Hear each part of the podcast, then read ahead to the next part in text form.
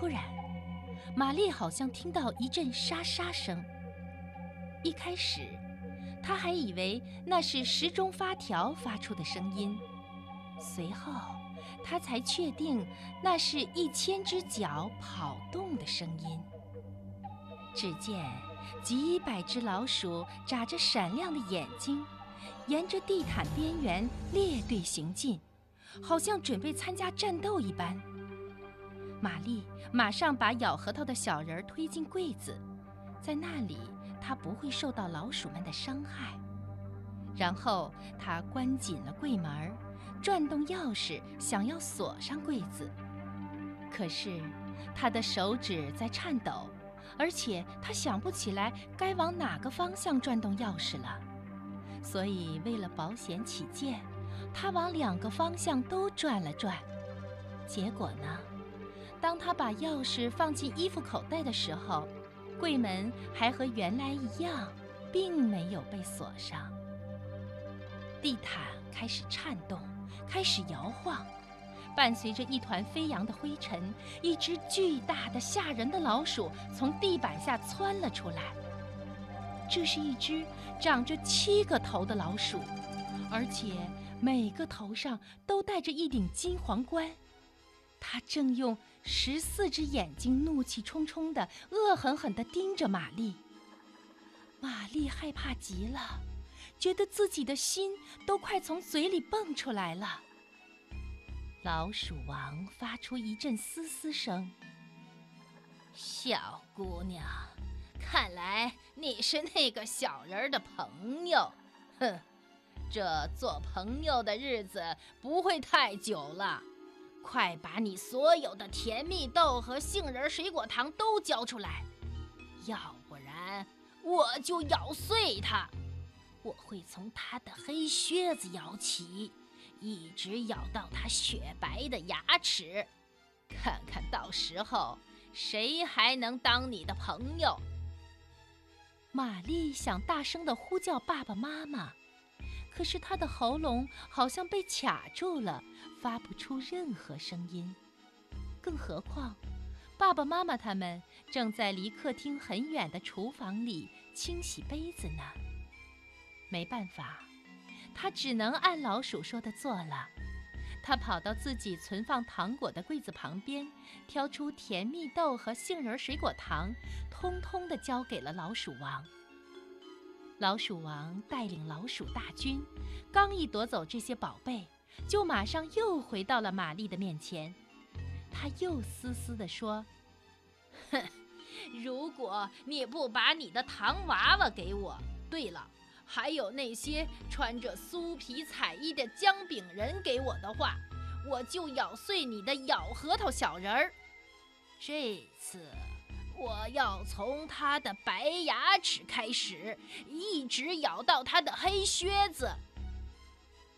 玛丽的糖娃娃和姜饼人都在，她今晚也没有吃它们，因为对她来说，想象吃糖的感觉要比真正把它们放进嘴里快乐得多。但是，如果咬核桃的小人被老鼠王咬碎了，那才是最糟糕的事。所以。他又赶紧跑过去，取来自己的姜饼人和糖娃娃，交给了老鼠王。和上次一样，老鼠大军刚把这些宝贝洗劫一空，老鼠王马上就又回来了。玛丽大声地喊道：“你还想要什么？你总是要个不停。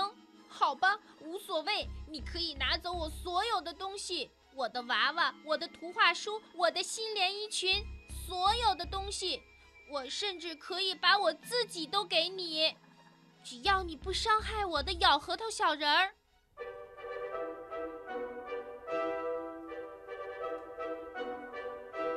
这时候，玩具柜里突然传来一阵摩擦声和拍打声。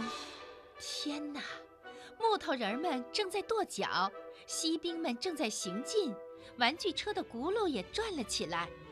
冲啊！一个声音叫起来：“快，向这群老鼠进攻！”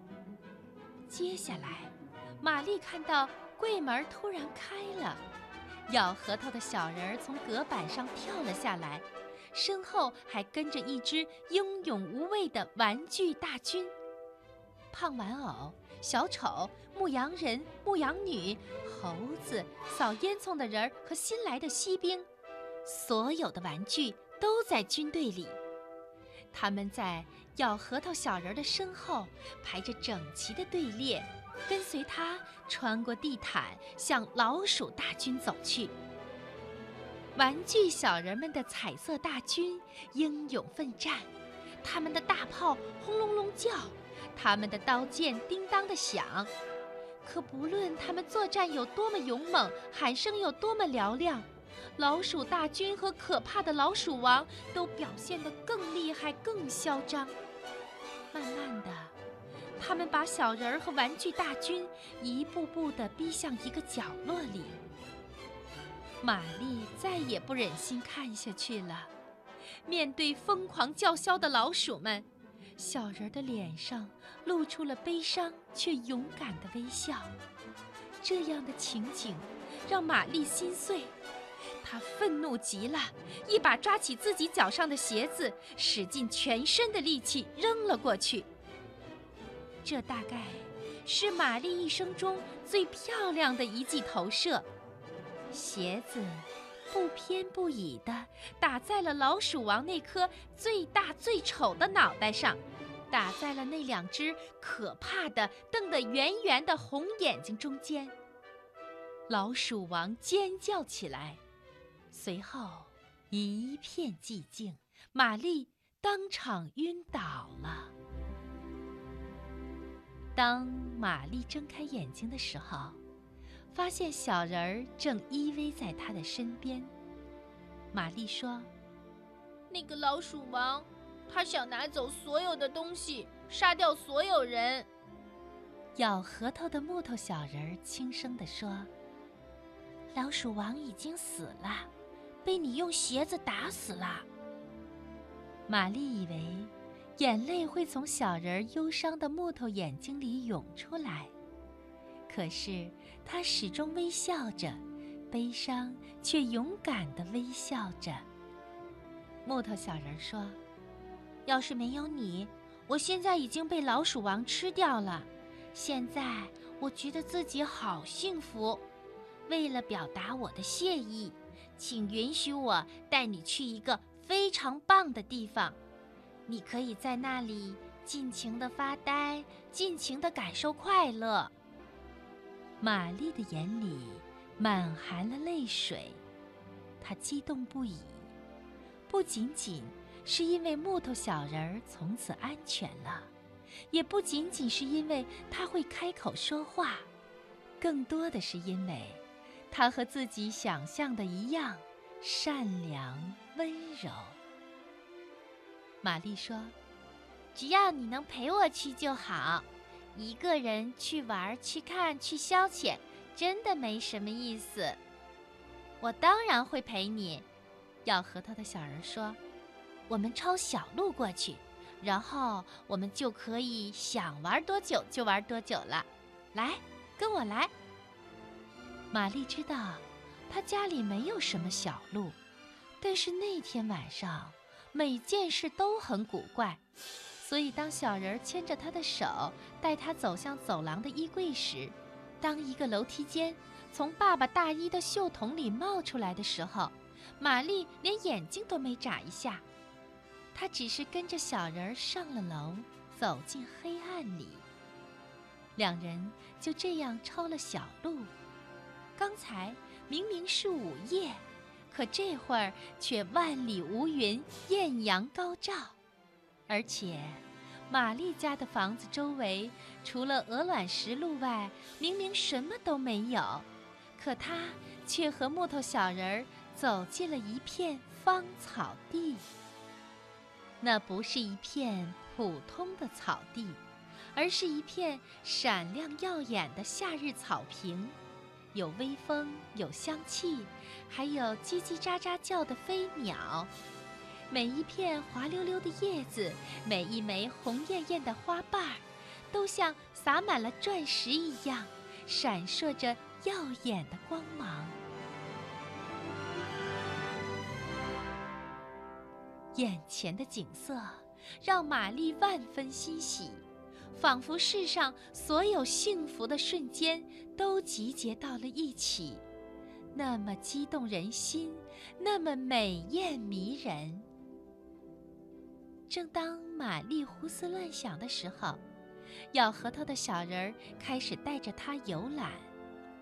他们一起漫步着，感叹着，享受着。时间仿佛凝固了，玛丽喜出望外，因为她终于拥有了一个可以分享一切的朋友。就在这无比广阔、无比美妙、无比愉悦、无比轻松的旅程当中，咬核桃的小人儿渐渐消失了。一开始，玛丽还以为这是游览的一部分。是小人儿故意安排的，可事实并非如此。过了一会儿，伴随着“砰”的一声响和一片烟雾，咬核桃小人儿不见了。玛丽尖叫着说：“咬核桃的小人儿，你快回来！”可是，小人儿已经走了。玛丽又叫了起来。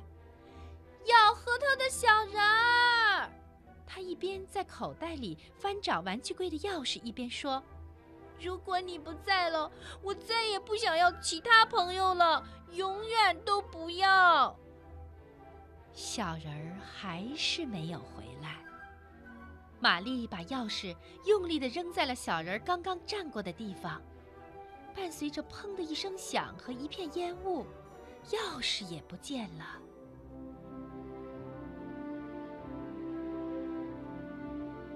玛丽陷入了深深的绝望，她哭着说：“咬核桃的小人儿，我以为我找到了你，可是现在你却走了。”这时，一阵风吹来，将她拖上了一片云。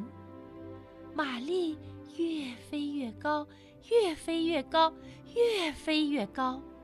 直到被云朵抛下，玛丽才跌落到自己的床上，在一阵颤动中惊醒过来。她哭喊着：“咬核桃的小人儿，回来！咬核桃的小人儿！”哥哥弗里兹和妈妈急匆匆地跑上楼来。弗里兹笑着说：“你这个小懒虫！”一上午你都在傻傻的做梦。玛丽大哭起来，她失去了生命中最珍贵的东西。妈妈用宽慰的口吻说：“玛丽，擦擦眼睛，快起床吧。德罗塞尔梅亚先生带了一个人来见你。”玛丽叫起来：“嗯，是咬核桃的小人吗？”他最后是不是活下来了？没有在天空里融化掉呢？弗里兹听了，笑弯了腰。哎呀，玛丽，那个又蠢又笨又坏掉的玩具把你弄疯了吧？我们把它扔了。不信，你问德罗塞尔梅亚先生吧。玛丽觉得自己的心都要碎了。他像被人抛弃的玩具一样，一动不动地任凭妈妈给他整理裙子、梳头发。妈妈说：“我的宝贝，你这是做了什么梦啊？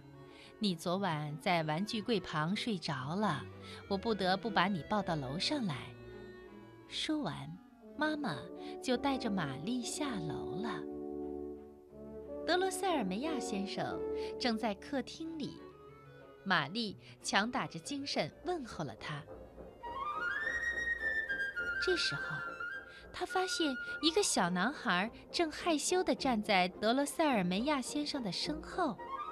他身穿帅气的红金两色夹克，还有雪白的丝绸长筒袜和擦得闪亮的黑靴子。哦，你看起来真像……玛丽刚一开口。就又不说话了。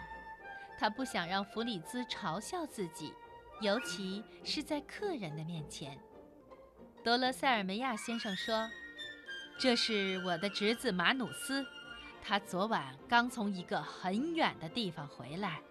我原以为他再也不回来了呢，可他现在就在这儿。”你好，马努斯微笑着说，他的笑容既有趣又甜蜜，他的眼神既忧伤又温柔，仿佛心里有什么秘密要和人分享。